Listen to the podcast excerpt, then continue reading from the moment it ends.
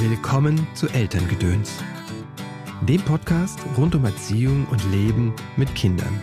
Ähm, ich weiß nicht, ob du das kennst, aber auch ich frage mich natürlich manchmal, okay, was wird es denn sein, was meine Kinder mir vielleicht später mal vorwerfen? Ne? Und ähm, ich weiß nicht, ob ich das dann teile. Ich weiß nicht, ob es dann meine Wahrheit sein wird, meine Empfindung und ob ich eine Wahl hatte. Also klar haben wir die immer, aber so im Rahmen einfach des Lebens, was wir geführt haben, eine Wahl hatte ähm, oder haben wollte. Aber ich würde mir zum Beispiel für mich immer wünschen, dass ich ihnen das, dass ich das annehmen kann und dass ich ähm, ihnen diese Wahrnehmung nicht abspreche. Schön, dass du eingeschaltet hast zu dieser Episode von Elterngedöns. Mein Name ist Christopher End. Ich unterstütze Eltern darin, die Beziehung zu ihrem Kind bewusst zu gestalten. Was in unseren Rucksack kam, war nicht unsere Entscheidung. Was wir weitergeben, schon. Auf deinem Weg des Elternseins begleite ich dich in Einzelsitzungen, sei es online oder hier in der Praxis in Köln, in Seminaren und Kursen. Elternsein als Weg ist für mich ein Leitspruch geworden in meiner Arbeit, aber auch in meinem eigenen Vatersein. Ich meine damit, dass ich halt noch nicht fertig bin, dass ich gar nicht perfekt sein muss, sondern dass ich selbst lernen darf in meiner Rolle als Vater. Da bin ich noch auf dem Weg. Und indem ich den Blick auf mich wende, nehme ich auch ein bisschen Last und Druck vom Kind weg, wieder hin zu mir und ich komme in meine Selbstverantwortung. Ich weiß aber auch, dass Wege steinig sein können, dass wir auch manchmal den Weg verlieren und dass es da hilfreich sein kann, wenn wir Begleitung haben und ja, Weggefährtinnen. Aus diesem Grund habe ich zusammen mit Ananda Würzburger eine Fortbildung, eine einjährige Fortbildung ins Leben gerufen, die heißt Eltern sein als Weg. Sie startet nächstes Jahr. Alle Informationen findest du auf meiner Webseite. Mit Anando zusammen habe ich schon das Buch geschrieben, Der kleine Samurai findet seine Mitte. Und in der nächsten Podcast-Folge ist Anando zu Gast. Noch ein paar Worte zum Sponsor dieser Folge, Dilly Socks. Der Herbst ist da und es wird kalt. Brr. Zum Glück gibt es zum Herbststart von Dilly Socks neue heiße Designs. Und wer wie ich bereits friert, wirft vielleicht schon mal einen Blick in die Wintersocken. Was ich persönlich so toll finde, die Socken der Schweizer Marke sind nachhaltig und umweltfreundlich. Das heißt, Dilly Socks sind klimaneutral, aus Biobaumwolle und in Europa hergestellt. Ich finde, wir müssen jetzt alle anpacken, damit sich was ändert. Damit wir eine möglichst lebenswerte Welt unseren Kindern hinterlassen. Und selten hat das mehr Spaß gemacht als mit lustigen, farbenfrohen Socken wie die von Dilly Socks. Für Eltern habe ich noch einen Tipp, die Partnerlooks von Dilly Socks. Das heißt, du und dein Kind können in dasselbe Sockenmuster schlüpfen. Viele Kinder lieben das, wenn sie das gleiche wie Mama und Papa tragen. Wenn du jetzt Dilly Socks ausprobieren willst, sei es als Geschenk für dein Kind oder für dich, mit dem Code Elterngedöns in einem Wort bekommst du 15% Rabatt auf deine Sockenbestellung. Der Gast der heutigen Folge ist Romy Winter. Romy ist systemische Paar- und Familientherapeutin, psychologische Beraterin und Resilienzcoach. Zum Thema Resilienz hat sie ihr erstes Buch geschrieben, Krisenfest, das Resilienzbuch für Familien. Und jetzt, dieses Jahr, ist ihr zweites Buch erschienen, Das Herz der Familie, mehr Paar und nicht nur Eltern sein. Und genau darum geht es auch in der heutigen Folge, um die Frage, wie können wir als Paar wieder zusammenfinden, wie können wir als Paar kommunizieren über unsere Gefühle und auch unsere Bedürfnisse. Hallo Romy, herzlich willkommen im Podcast. Schön, dass du da bist. Hallo Christoph, ich freue mich auch hier zu sein. Danke für die Einladung. Mhm. Du hast ein neues Buch raus, Das Herz der Familie, mehr Paar und nicht nur Eltern sein. Das Herz der Familie. Wo haben wir das denn verloren? Hm, ich würde gar nicht unbedingt behaupten, wir haben es verloren, mhm. aber wir haben es vielleicht ein bisschen aus den Augen verloren. Mhm. So, also nicht komplett liegen lassen, aber der Fokus ist verrutscht. Mhm nachvollziehbarerweise und verständlicherweise. Also der Hinweis an dieser Stelle ohne den erhobenen Zeigefinger. Aber äh, aus meiner privaten, aber auch beruflichen Erfahrung als Paartherapeutin äh, und Familientherapeutin ist das eben schon mal passiert oder passiert es den meisten Eltern, dass mit der mhm. Elternschaft der Fokus auf die Kinder rutscht und wir die Partnerschaft ein bisschen aus den Augen verlieren, anfangs ja auch müssen, damit das alles hinhaut und wir die mhm. Bedürfnisse der Kinder erfüllen können, in unsere neuen Rollen wachsen können. Hm, aber wenn wir es nicht schaffen, diesen Fokus wieder einzufangen oder so ein bisschen dann gerechter aufzuteilen, mhm. ähm, dann rutscht einem das Herz der Familie eben manchmal äh, an die falsche Stelle. Mhm. ich sage ja auch immer, das äh, Paarsein ist quasi, da kann eine tragende Säule des Elternseins sein. Und viele haben ja auch, wie du es schreibst, im Anfang des Buches, ähm, ja auch die Vorstellung, dass das Elternsein quasi noch so wie so eine Krönung ist des Paarseins, ne? Also so ein Kind obendrauf, ne, um das perfekt zu machen. Und ähm, ja, oft genug ist es ja eher wie so ein Sargnagel für eine Beziehung. Hm, vielleicht kannst du es nochmal beschreiben, was da genau passiert. Also du hast ja schon gesagt, ne, die Rollenfindung und so, aber wieso scheitern so viele da dran? Also teilweise ja auch wirklich bis dahin, dass sich die, die Eltern dann trennen, ne, was ich immer sehr, was auf der einen Seite gut ist, dass wir uns trennen können, ne, und ähm, mhm. auf der anderen Seite, glaube ich, dann trotzdem mit viel Leid verbunden ist an manchen Stellen.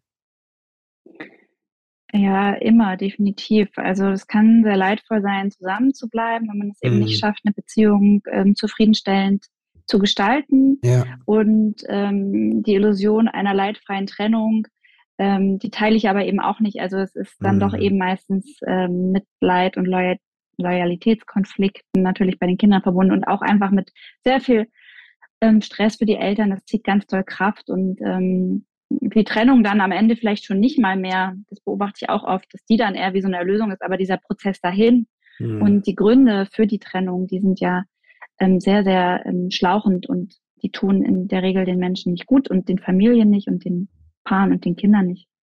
Mhm. Äh, wie, wie es dann dazu kommt, ist natürlich sehr komplex und sehr individuell, aber was man eben beobachtet ähm, bei dieser Dynamik von ein Paar wird ein Elternpaar, mhm. das ähm, sind doch sehr ähnliche Dinge oder mhm. so äh, Entwicklungen, in denen sich, glaube ich, viele Paare wiederfinden. Und es ist eben, du hast das so schön gesagt, es ist nicht nur das Sahnehäubchen obendrauf auf der Torte, sondern im Grunde ähm, die ganze Grundlage, das ganze Fundament, die ganze Torte verändert sich eigentlich. Und man setzt eben nicht nur äh, die Sahne obendrauf. Und ähm, das beginnt schon damit, dass diese Exklusivität, die wir als Paar hatten, nicht mehr so möglich ist. Also es ist ja, ähm, da kommt ein Mensch hinzu äh, und der durchrüttelt erstmal alles durch. Dementsprechend ist jeder erstmal sehr damit beschäftigt, sich ähm, selbst zu finden in dieser neuen Aufgabe. Und ähm, wir sind natürlich ähm, stark damit auch beschäftigt und es gelingt eben nicht allen Paaren, uns als Paar mit mhm. dieser neuen Situation zu arrangieren. Und was ich oft beobachte, ist, natürlich geht mit dem Elternwerden auch eine Überforderung ähm, mit einher. Darüber mhm. wird nicht so gern gesprochen und es wird immer noch zunehmend weniger, aber schon immer noch tabuisiert zu sagen, Elternschaft kann auch einfach wahnsinnig fordernd und auch mal überfordernd sein. Mhm. Mm, was nicht bedeutet, dass Kinder per se eine Überlastung sind. Das hat ja auch viele strukturelle Gründe und so mhm. weiter. Aber äh, der Fakt der Überforderung, den kann man eben nicht so wegwischen. Und was dann passiert ist, ich muss so viel leisten, ich muss so viel tun, es ist so anstrengend und die Schlussfolgerung ist dann ganz oft, dann, dass der Partner zu wenig macht. Mhm. Also äh, kommt oft so ein Schuld hin und her schieben mhm. einerseits, dann natürlich ähm, kämpfen wir alle mit unseren Vorstellungen und Erwartungen. Ja, also vorher das Leben zu zweit war vielleicht klar und auch irgendwie schon gut eingespielt. Mhm. Dann wären wir in der Familie und plötzlich kommen ja ganz andere Prägungen, ganz andere Vorstellungen ähm, in diese Beziehung mit hinein und die passen nicht immer zusammen. Und dann geht es plötzlich um was unfassbar Wichtiges, vielleicht das Allerwichtigste, was wir je hatten, unsere Kinder. Mhm. Und ähm, da sinkt die Toleranzschwelle ähm, mhm. auch, auch ganz stark ähm, bei den Partnern, weil, und das ist ja auch nachvollziehbar, weil es um so was Wichtiges geht und ist da schwer abzulassen. Hm, und ein ganz wichtiger Grund ist auch, dass es schon oft so ist, gerade am Anfang und gerade so wie das jetzt einfach aktuell bei uns ja noch gelebt wird, ist dass oft doch die Mütter anfangs ein sehr, sehr mhm. Äh, symbiotisches, sehr enges Band zu den Kindern haben. Das ist durch die Schwangerschaft und vielleicht auch durch die Stillt oder einfach diese anfängliche intensive Fürsorgezeit, die oft ja noch die Mütter machen. Es kann auch andersrum sein, aber mhm. oft gibt es ja einen, der ein bisschen enger ist mit dem Kind. Und dann fällt es den Vätern auch manchmal schwer, ihren Platz oder auch den äh, Partnerinnen, je nachdem, welche Familienkonstellation wir da haben. Es ist einfach gar nicht so einfach, ähm, dass jeder seinen neuen Platz findet in so einer Konstellation. Und das, was in meinem Buch ja auch so im Vordergrund steht, ist eben, dass unsere Bedürfnisse so dahin wabern. Ja, also mhm. dessen sind wir uns gar nicht bewusst, aber wir alle haben natürlich ähm, auch emotionale und auch physische Grundbedürfnisse, die auch ja, wenn ich da so an teilweise Essen, Schlafen, Duschen denke, die mhm. auch auf der Strecke bleiben können mhm. in der mhm. frühen Elternschaft. Aber neben diesen äh, physiologischen haben wir auch emotionale Grundbedürfnisse und an denen rüttelt die Elternschaft schon ähm, unter Umständen mal gewaltig. Ganz viel Zerrissenheit, ganz viel Ambivalenz spielt da ja auch eine Rolle, ganz viel ähm, Bedürfnisaufschub. Mhm. Und das ähm, legt sich einfach ähm, negativ auf die Beziehung, obwohl es gar nicht unbedingt immer dort wurzelt. Mhm. Okay, also ich mache die Beziehung oder den anderen verantwortlich dafür, dass da etwas fehlt. Ja, das passiert oft. Mhm. Wie können wir das verhindern? Oder was können wir tun, wenn ein Kind in den Brunnen gefallen ist? Naja, bestenfalls fällt es ja gar nicht erst rein. Mhm. Beziehungsweise, ähm, ich glaube, so eine ganz ehrliche äh, Situationsanalyse, also ähm, warum geht es mir denn gerade nicht gut, auch in der Partnerschaft? Also weil das ist ja mhm. auch im Grunde bedeutet, es geht mir in dieser Familie gerade nicht gut. Und woran liegt das? Und was ja. ich immer wichtig finde, ist wirklich, dass alle mal, dass wir ähm, vielleicht auch eben anhand dieser fünf Grundbedürfnisse einmal alles auf den Tisch legen. Also gucken, wo stehe ich denn in meinem Bindungsbedürfnis gerade? Wie mhm. erfüllt ist das? Und da wird oft klar bei ähm, dem Teil, der vielleicht mehr ähm, von der ähm, mehr so der strukturelle Versorger ist, also der vielleicht mehr arbeitet als der mhm. Teil, der vielleicht so die emotionale Versorgung zu Hause übernimmt und auch die Care-Arbeit. Ähm, dass da manchmal, auch nicht immer, ne, aber manchmal so das Bindungsbedürfnis ähm, auf der Strecke bleibt, mhm. dass es an Exklusivität und Zweisamkeit fehlt. Um, oder, und das ist oft dann der Fall bei dem Elternteil, der vielleicht mehr Care-Arbeit, mehr emotionale Versorgungsarbeit leistet, so das Autonomiebedürfnis. Mhm. Äh, ein bisschen auf der Strecke bleibt. Das wären jetzt so zwei Bedürfnisse. Ähm, und dann spielt da noch mit rein das, das Bedürfnis nach ähm, Selbstgefühl oder auch Selbstwertgefühl. Mhm. Diese Zweifel, die wir so haben, ähm, einfach auch an unseren Elternqualitäten, die spielen da eine Rolle.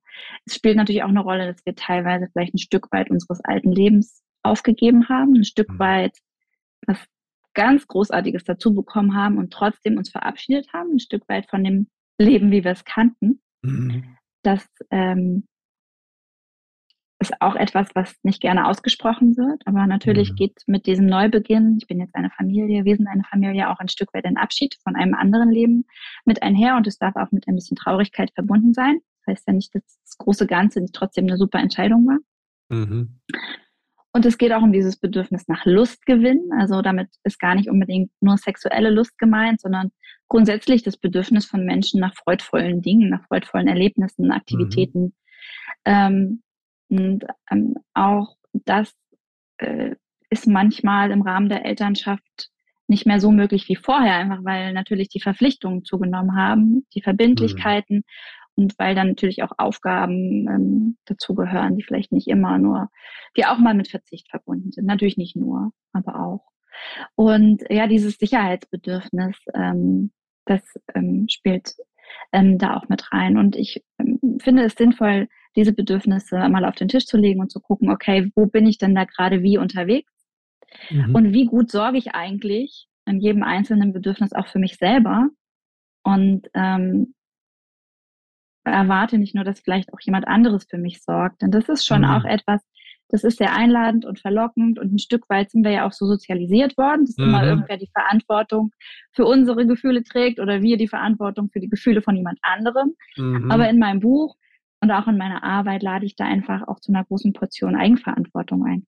Du schreibst ja auch in dem Buch, dass du ein Buch gelesen hast und dich das damals so aufgeregt hast, ne? dieses äh, Liebe dich selbst und ich weiß gar nicht, wie der Titel weitergeht, aber die Frage ist ja, muss ich das alles mit mir selbst verhandeln? Ne? Also wenn ich, wäre dann der Gegenentwurf, wenn ich jetzt sage, ah, okay, es ist, der Partner ist eigentlich nicht verantwortlich für meine Gefühle, für meine Bedürfnisbefriedigung.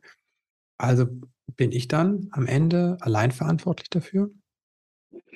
Nein, also ganz klar ähm, ist das auch am Ziel vorbei, also am Ziel des Menschseins. Mhm. Ja, wir sind ganz klar soziale Wesen und ähm, deswegen hat mich ja auch der Buchtitel, der geht übrigens so weiter, äh, liebe dich selbst, es ist egal, wen du heiratest. Ah, genau, ja. ja. Und ähm, du wirst es vielleicht kennen, ähm, als Therapeut Hört sich schon hat man sehr natürlich an. Äh, richtig, ja. Und als Thera wenn man so therapeutisch arbeitet, hat man natürlich auch die krudesten Szenarien äh, mhm. äh, vor seinem Auge, weil man einfach bestimmte Geschichten schon erlebt hat und dann kann man einfach nicht sagen, ja, so ist das.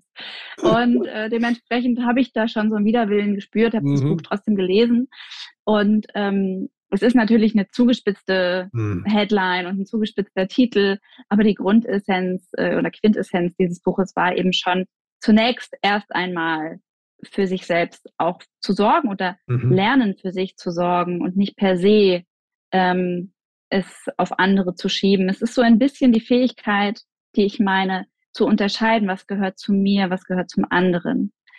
Und zu sagen, gut, dann sorge ich jetzt eben für mich alleine und ich brauche gar niemanden mehr, ist natürlich überhaupt nicht äh, zielführend. Mhm. Das, das, wie gesagt, das wäre irgendwie an unserer ähm, an unseren Bedürfnissen vorbei und es wäre mhm. irgendwie auch an diesem evolutionären Konzept ähm, von Verbundenheit mhm. ähm, total ähm, vorbei. Also wer jetzt erwartet, ähm, dass sich jeder nur noch um sich selber kümmert, der braucht keine Beziehung, der braucht auch keine Familie. Das funktioniert natürlich nicht.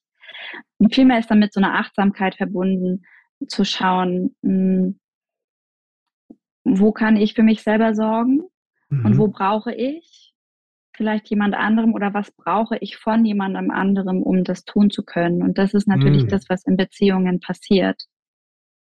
Wie unterscheide ich das, was, ne, also was mein Teil ist und wo ich den anderen brauche? Und wie, ähm, wenn ich es unterschieden habe, wie bringe ich das dann rüber quasi? Naja, das äh, äh, kann ich pauschal äh, so nicht ähm, beantworten und ich habe keine mhm. Universallösung für, ähm, woran merke ich, was gehört zu mir und was gehört mhm. zum anderen. Aber es gibt natürlich Themen, die begegnen uns immer wieder. Die begegnen mhm. uns vielleicht auch auf vergleichbare Art und Weise ähm, in anderen Beziehungen. Also wenn ich beispielsweise merke, ich bin da ganz empfindlich, sobald mein Partner vielleicht mal oder meine Partnerin das Haus verlässt mhm. äh, oder äh, sich um sich selbst kümmert, auch ein bisschen Freiraum braucht, Autonomie und es mir unglaublich schwer fällt, ähm, dies, das zu gewähren, ohne dass es mich verletzt oder ohne mhm. dass es mich beängstigt oder ich irgendwie ein Szenario ausmale, dass das der Anfang vom Ende ist. Mhm. Ähm, dann muss ich einfach schauen, warum fühle ich das so? Und oftmals finden wir dann ja auch die Ursachen dafür, warum kann ich nicht so gut alleine sein? Warum beängstigt mich das? Vielleicht habe ich irgendwo mal die Erfahrung gemacht, dass ich mal verlassen wurde. Mhm. Das ist nicht bei allen Scheidungskindern, aber gern findet man dort mal sowas, wenn ein mhm. Elternteil vielleicht plötzlich ähm, weg war oder auch die Generation, die früh von den Eltern getrennt wurde, ja auch schon nach der Geburt. Das ne, hinterlässt manchmal so Spuren. Manchmal finden wir die noch im Nachhinein, aber nicht immer.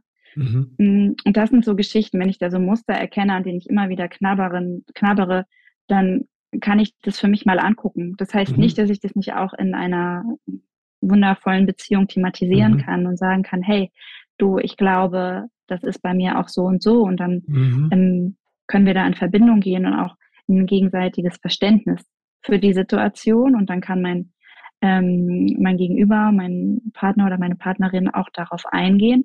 Aber äh, diese Wunden, die mein Partner, meine Partnerin mir nicht zugefügt hat, ähm, ein Stück weit zu heilen, das liegt ja nicht nur in seiner Verantwortung. Mhm. Da muss ich eben auch selbst schauen, äh, wie ich gut für mich sorgen kann.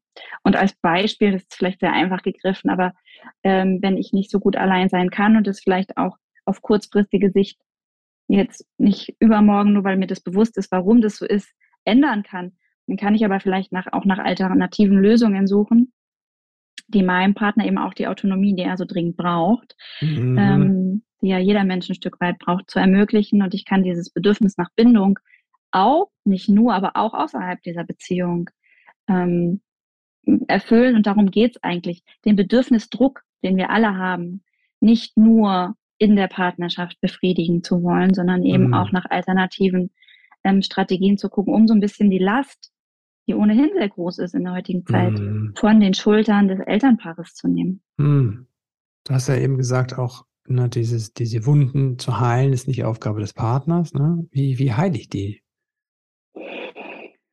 Wenn ich jetzt merke, ist, da ist so ein Muster, das ich habe, wie, so, wie du hast, oder geht ja auch in die andere Richtung, das Muster, ne? Dann keiner mich ranlassen ja. zum Beispiel, ne? So, oder immer, ja. immer Abstand nehme. Ne? So, das ist ja, dann, ja, das ist auch ein super Beispiel. Dieses Mhm. Abstand nehmen und sich dann wundern, dass niemand bleiben möchte. Also dann so dieses Selbsterfüllende. Ich habe es ja Mhm. gewusst, aber eigentlich habe ich ja niemandem wirklich die Chance gegeben, Mhm. zu bleiben, weil da immer so eine Distanz vielleicht Mhm. war. Ähm, also ein erster Schritt ist natürlich, ähm, ich finde, wir finden immer Antworten auch in unserer Biografie. Also so ein Mhm. Stück weit in die Biografiearbeit zu gehen und überhaupt erstmal diese Gefühle ähm, wahrzunehmen äh, und na, nicht zu hinterfragen im Sinne von, sind die jetzt angemessen oder nicht, sondern Mhm. im Sinne von, mh, warum fühle ich das eigentlich immer so? Und du hast von Heilung gesprochen, das ist ein Wort, was natürlich aktuell sehr inflationär gebraucht Mhm. wird. Ähm, und manchmal Was würdest du eher sagen? Wunden heilen. Ich bin immer ein Freund von mit Wunden leben lernen Mhm. oder vielleicht eher so ein Stück weit Narbenpflege. Ja. Ja. Mhm. Ähm, denn ich halte, es ist, ist eine lange, lange Reise, um bestimmte äh, Sachen zu heilen. Und ähm, das kann schrittweise natürlich, Mhm. äh, können wir Besserung erzielen und Linderung und wir Mhm. können verstehen, was uns da passiert ist und warum wir in bestimmten Situationen zu einem bestimmten Verhalten neigen.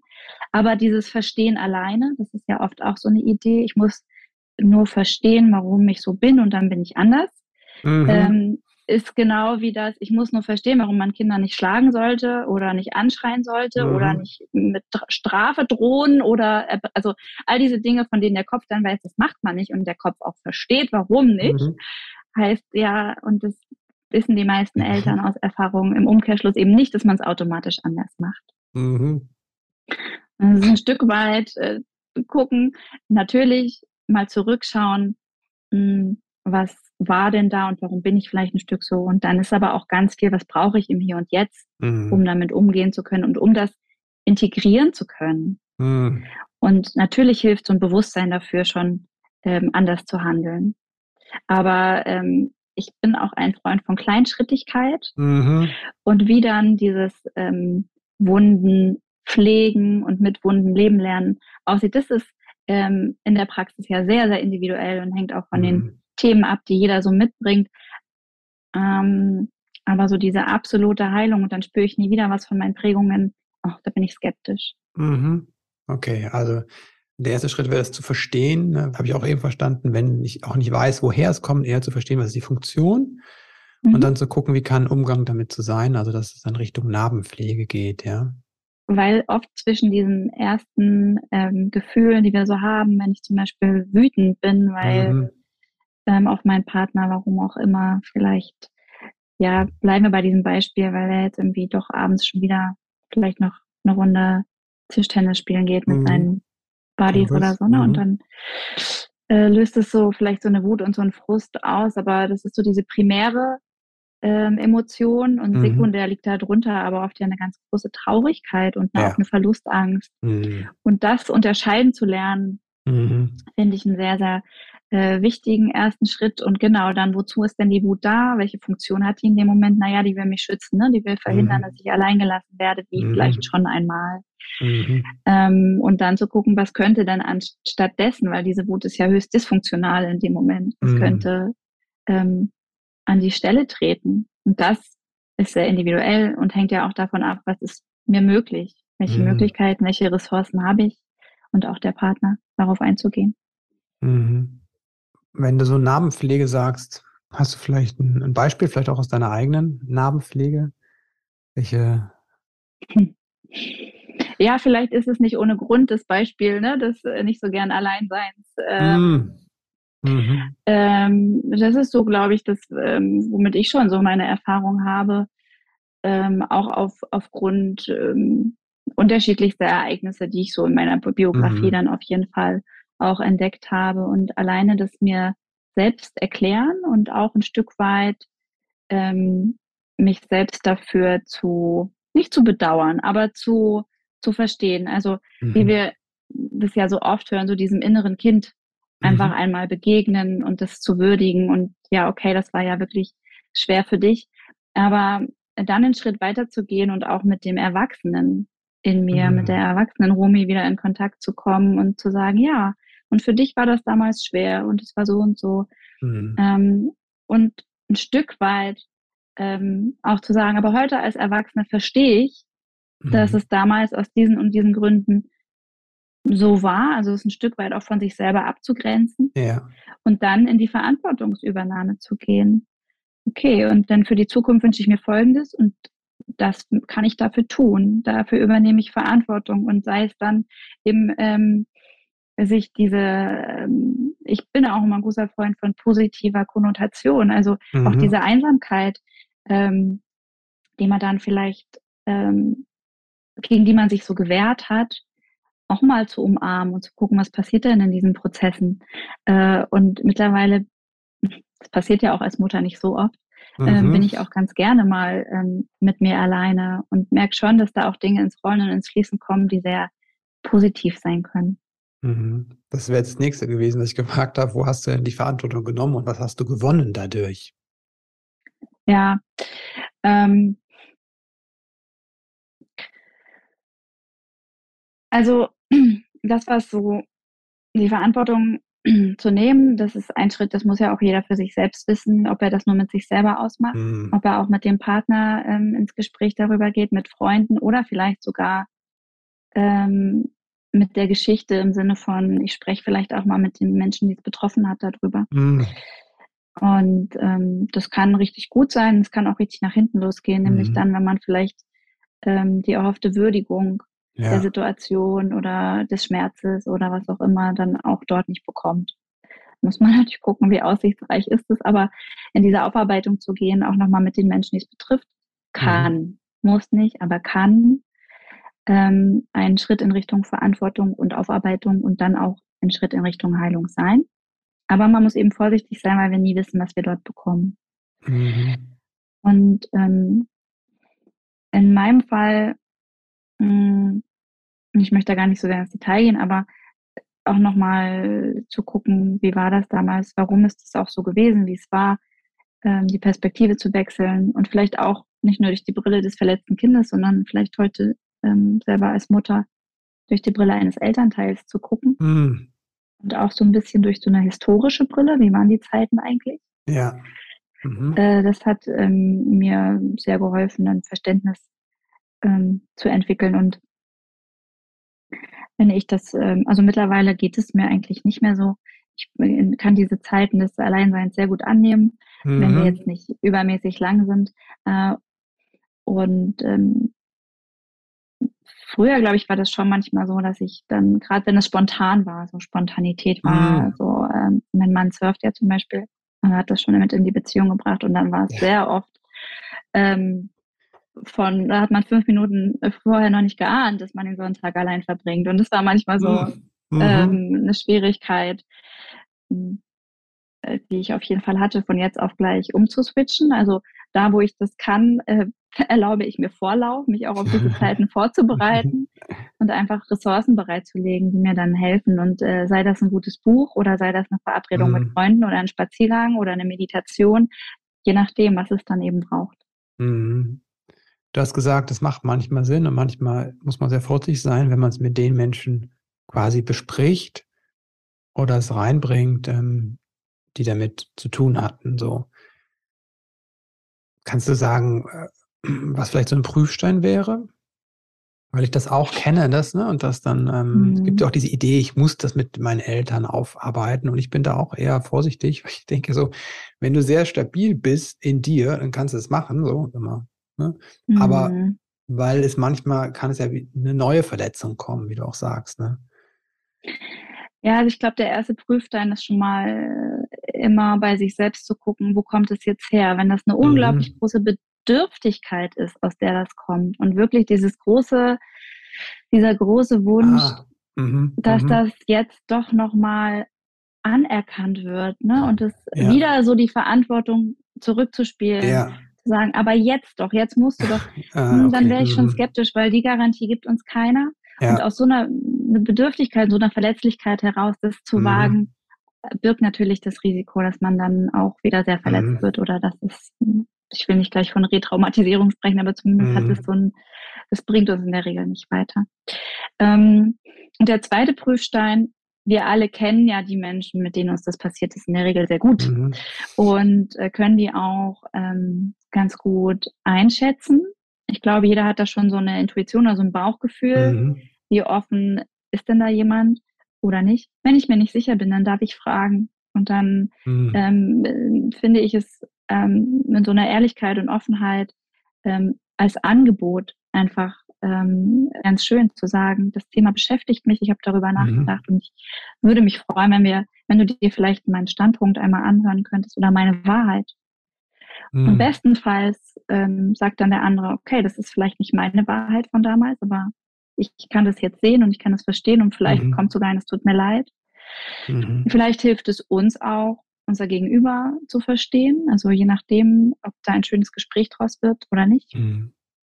kann es ähm, einfach sehr ähm, heilsam sein, auch die andere Seite mal zu hören, denn ähm, in unserer, gerade in unserer kindlichen Wahrnehmung mhm. ist ja ähm, vieles auch sehr verzerrt und sehr anders. Und ähm, mhm. ich weiß nicht, ob du das kennst, aber auch ich frage mich natürlich manchmal, okay, was wird es denn sein, was meine Kinder mir vielleicht später ja. mal vorwerfen? Ne? Und ähm, ich weiß nicht, ob ich das dann teile. Ich weiß nicht, ob es dann meine mhm. Wahrheit sein wird, meine mhm. Empfindung mhm. und ob ich eine Wahl hatte. Also klar haben wir die immer, aber so im Rahmen einfach des Lebens, was wir geführt haben, eine Wahl hatte ähm, oder haben wollte. Aber ich würde mir zum mhm. Beispiel für mich immer wünschen, dass ich ihnen das, dass ich das annehmen kann, dass ich ja. ähm, ihnen diese Wahrnehmung nicht abspreche. Mhm. Und das ist etwas, das kann passieren. Und ähm, das können wir in einem, ähm, so als Prüfstein, in einem kleinen Vorabgespräch mhm. abklopfen. Und wir können natürlich ähm, um so eine Art mh, hm, Zustimmung für dieses Gespräch fragen, denn wenn die schon nicht vorliegt, kann es eigentlich nur schief gehen. Ja. Mhm. Okay. Ja, ich glaube, das ist nochmal wichtig, weil ich weiß, dass das viele Menschen beschäftigt. So, ne? Und auch dieser Wunsch, das zu klären. Also, hm. Ja, danke dir, Rumi. Ähm, danke dir ähm, für dein persönliches Teilen und danke dir auch für deine ganze Arbeit, ne, deine Bücher. Das erste Buch ist ja, ging ja um Resilienz, jetzt das Buch über das Elternpaar sein und da den Blick zurück auf das Paar zu richten. Ich hätte auch gerne mit dir noch über Sexualität und Intimität gesprochen. Hat ja einen großen, äh, auch einen, ist ja ein Teil im Buch und äh, ich muss sagen, das ist wirklich auch ähm, finde ich sehr wertschätzend, einfach beiden Seiten gegenüber. Ne? Du machst ja auch dann da auf ein Männlein, Weiblein, ne? was das hormonell bedeutet und wieso dann die einen öfters so reagieren und die anderen eher öfters so ihre Bedürfnisse artikulieren und weshalb es dann häufig zu einem Bruch kommt. Ähm, da vielen Dank dir auch an der Stelle. Das ähm, fand ich sehr wertschätzend im Buch. Lege ich allen an Herz, die das Herz, die das Herz äh, stärken wollen. Vielen Dank dir dafür. Wo kann man sich mit dir vernetzen? Wo bist du zurzeit in äh, Social Media am meisten aktiv? Oh, die Liste ist kurz. äh, ich bin ähm, eigentlich äh, tatsächlich nur bei Instagram aktiv mhm. unter Slow Mothering. Mhm. Dort ähm, bewege ich so verschiedenste Themen rund um Elternschaft und Mutterschaft. Ähm, und ansonsten bin ich ja mehr so inaktiv. naja, du hast schon einen ganz schön großen Kanal, ne? So, da ist es, glaube ich, nicht. Und äh, deine Webseite packen wir auch noch in die Show Notes ähm, für alle, die sich mit dir in Verbindung setzen wollen. Jetzt habe ich noch ein paar letzte Worte, äh, letzte Fragen. Ich bin urlaubsreif, ne? Ich habe ein paar letzte Fragen. Hattest du nicht gerade erst Urlaub? ah. Ja, genug Urlaub gibt es wahrscheinlich nicht. Äh, ein paar letzte Fragen, und zwar, die alle meine Gäste beantworten dürfen, wenn sie denn wollen. Mhm. Ähm, wenn du an deine eigene Kindheit denkst, was hat vielleicht gefehlt, was du dir später selbst beibringen durftest? Ich bin nicht verantwortlich für die Gefühle anderer. Mhm. Nicht ausschließlich zumindest. ja, also das ist etwas, was ich ähm, auch durch die Therapieausbildung vielleicht erst gelernt habe, auch gut zu reflektieren, dass ich mich mhm. schnell verantwortlich gefühlt habe dafür, wie es anderen Menschen geht. Mhm. Und es ist ein Stück ähm, eine Verantwortung, die ich auch gerne annehme. Ich glaube, das ist, das ist einfach dann dem Beruf geschuldet. Mhm. Ähm, zumindest ist damit ja schon der Wunsch verbunden, dass es Menschen besser geht und dass man vielleicht was mhm. dazu beiträgt. Ähm, aber ansonsten ähm, war für mich schon die Herausforderung, was ich vorhin schon mal gesagt habe, auch zu lernen, was gehört vielleicht gar nicht zu mir, mhm. sondern ähm, zu anderen. Wofür bist du deinen Eltern dankbar? Hm, ich würde das mal differenzieren. Ähm, ich bin, ja, weil meine, also ich bin ein relativ frühes Scheidungskind und könnte mm. das hm. jetzt nicht, ähm, ja, also dieses Konstrukt von die Eltern, das habe ich einfach relativ wenig erlebt, ähm, zumindest bei meinen biologischen Eltern. Ich hatte dann einen ganz tollen Stiefpapa. Ähm, insofern mhm. hatte ich schon auch ein Elternpaar. Aber wenn ich das jetzt erstmal auf meine biologischen Eltern äh, runterbreche, ähm, meine Mutter war eine Mutter, die unglaublich gut für sich selbst gesorgt hat. Mhm. Ähm, die war jemand, die auch ähm, früh schon alleine in den Urlaub gefahren ist ohne mich, also wirklich sehr früh. Und mhm. ähm, manchmal mh, hm, hätte ich mir vielleicht aus damaliger Sicht das anders gewünscht, glaube ich. Ich kann mich auch nicht so super gut dran erinnern, aber so vom Gefühl vielleicht. Aber ich äh, blicke da heute ein bisschen anders drauf, denn äh, dieses gut für sich selber sorgen, eine gute Balance finden zwischen der Mutterschaft und dem Rest des Lebens. Mhm. Ähm, denn ich war in all der Zeit, in der bei meiner Mutter war, sehr, sehr gut versorgt, meistens bei mhm. meinen Großeltern. Ähm, das war immer eine wundervolle Zeit. Also mir hat es da auch an nichts gefehlt. Ähm, und meine Mutter ist eine sehr taffe Frau, die mhm. auch ähm, so einen Weg in die Selbstständigkeit gegangen ist. Und ich habe da wahnsinnig viel von ihr, von ihr gelernt auf diesem Weg, den sie gegangen ist und bin dafür auch sehr dankbar. Ähm, bei meinem Papa ähm, kommt mir sofort der Spruch ins, ähm, ins Ohr, den ich als Kind gehasst habe, wenn was schwer geht, stimmt was nicht. Mhm. Es war damals mehr so darauf bezogen, dass vielleicht die Schublade nicht zuging und man hat nochmal mehr gedrückt und dann kam Ach. das mahnende, wenn was schwer geht, stimmt was nicht. Und ich finde, oder fand es damals wirklich so einen typischen nervigen Elternspruch. Mhm. Nichtsdestotrotz habe ich den heute bei meiner Arbeit sehr oft im Ohr. Wow. Und erinnere mich an dieses Mantra, wenn was schwer mhm. geht, stimmt was nicht. Und es hilft mir unglaublich dabei, das, was ich tue, in Leichtigkeit zu tun und genau zu gucken, was mir entspricht und was nicht. Wow. Berührt mich, weil so aus einer Erfahrung, die eigentlich gar nicht so leicht war, ne, was, was Wertvolles ja. gewachsen ist. Ne? Mhm. Ja. Danke dir. Wenn du werdenden Eltern drei Tipps mit auf den Weg geben könntest, vielleicht mit dem Blick auch auf das Paar, ja? Was wären das so deine drei Wahrheiten, deine drei Essentials, deine? Mhm. Also eine wäre auf jeden Fall, ich meine, es ist je nachdem, wo die Eltern sich befinden, äh, da, mhm. davon wäre es jetzt abhängig, wie hilfreich das ist. Aber ähm, werdende Eltern.